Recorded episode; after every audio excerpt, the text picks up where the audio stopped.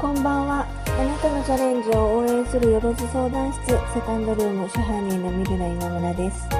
このチャンネルは49歳でカフェを開業し、5年間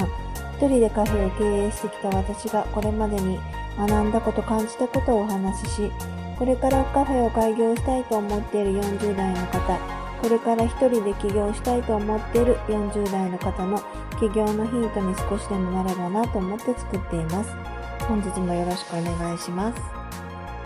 今日はえお客様に感謝を伝える方法についてお話ししたいと思います。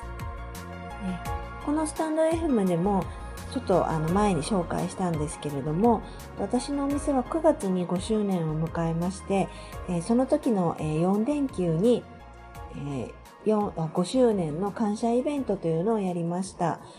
えっと、私が応援させていただいているクリエイターさんに協力していただいて、まあ、店内の奥の壁画を参加型で、まあ、お客様に描いていただこうというイベントがメインで、4日間でたくさんの方においでいただきまして、まあ、壁画をみんなで作り上げたという、まあ、すごく素敵なイベントになりました。まあ、5, 5, 周年ということで、まあ、周年のイベントを、まあ、これまでも、えっ、ー、と、1年目、2年目、3年目と3回やってきてるんですけれども、1年目は、もう何をやっていいか全然わからなくって、えー、1週間、1、10%, 10オフ、何を食べても10%オフっていう、まあ、企画をしたんですね。で、なぜそういうふうにしたかというと、まあ、全然、まあ、何をもってお客様にこう感謝の気持ちを伝えていいかっていうのもわからなかったし、まあ大体店舗とか飲食店さんって周年の感謝で、なんか感謝祭みたいな感じで、まあこのメニューをすごく安くで、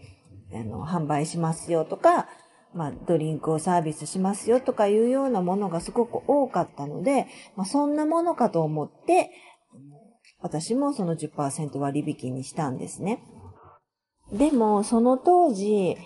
えっ、ー、と、私のお店のランチの原価率はもう30%を超えてたんです。まだちょっと慣れてないっていうのもあって、で30%超えてる原価率にさらにまた10%値引きしていたので、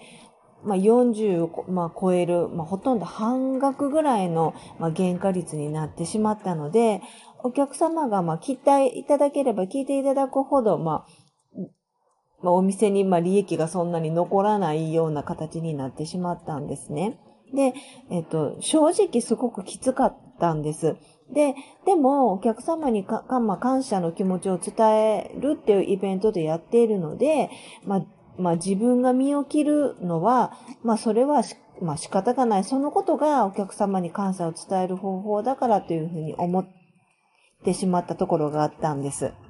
でもよくよく考えると、まあ私がそうやっても身を削って、あの、そういう値引きみたいなことをすることが果たしてお客様が感謝の気持ちを伝える方法として、あの、ふさわしいと思ってるのかなっていうふうにも思、今は思うんですね。あの、きっと今、うちのお店に来られてるお客様は、まあ、一年目にそんなことをしたって言ったら、そんなことしなくったってよかったのにってきっと言ってくださると思うんですね。まあ、感謝の気持ちを伝える方法って、まあ、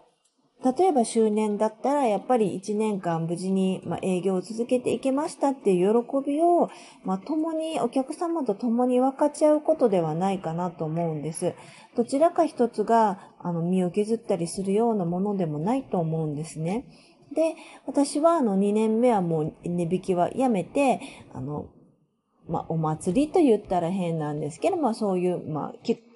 イベントごとをするっていう風な方向に持っていくようにしました。いつもしてないことを、あの、するということで、まあ、少しでもお客様に、あの、違った色のお店を、あの、まあ、出して喜んでいただこうということで、2年目は、まあ、ランチビュッフェをやって、で、3年目はジャズライブをやりました。どちらもあの、イベントごとということで、今来られているお客様も、その日のことはすごくな、あの、記憶にあるみたいで、あの時ビュッフェやったよね、とか、あの時ジャズ聞きに来たとかいう風な形で、今でも言っていただくんだけれども、1年目に値引きしたことなんて全然忘れちゃってるんですよね。でそういう意味では今回の、まあ、5周年のイベントも、あの、準備も、まあ、結構大変でしたけれども、あの、素敵なイベントになってよかったんじゃないかなっていうふうに思っています。値引きとかお得感っていうのは、えー、お店にとって本当のお客様の求めていることではないような気がしています。この放送を聞いていただいているあなたが開業後に同じようにお客様に感謝の気持ちを伝えるイベントをされるとしたら、どんなことをされますでしょうか？こんなことをしたいと思うよとか、こんなことをしたよっていうのがあったら、ぜひ、あの、聞いてみたいなというふうに思っています。今日もお聴きいただきましてありがとうございました。セカンドルームでした。